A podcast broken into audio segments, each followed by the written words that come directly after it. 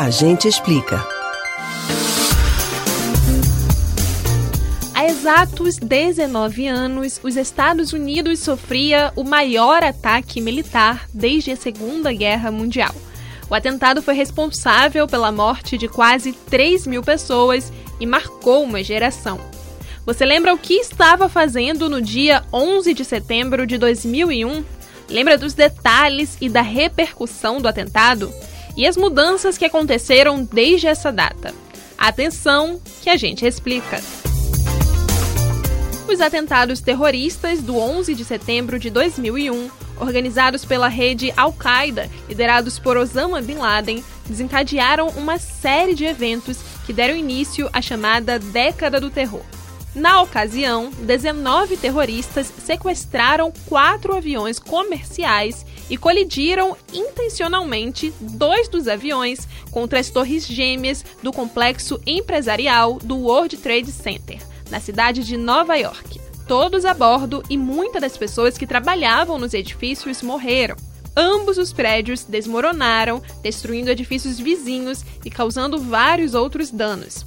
O terceiro avião de passageiros colidiu contra o Pentágono, a sede do Departamento de Defesa dos Estados Unidos, e o quarto avião caiu em um campo aberto na região da Pensilvânia. Você sabe o que os Estados Unidos mudou desde o atentado?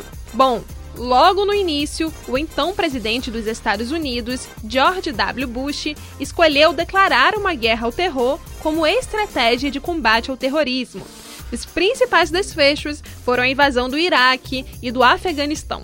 Leis antiterroristas também foram endurecidas, e com isso surgiu a Lei Patriótica.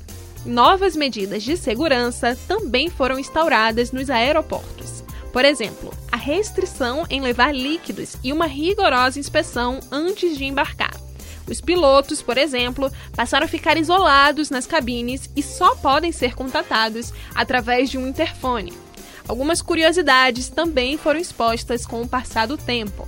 Na realidade, não eram 19 terroristas envolvidos no atentado, mas sim 20. Isso porque o quarto avião, que atrasou, estava com um integrante a menos o único sobrevivente que foi capturado e está preso até hoje.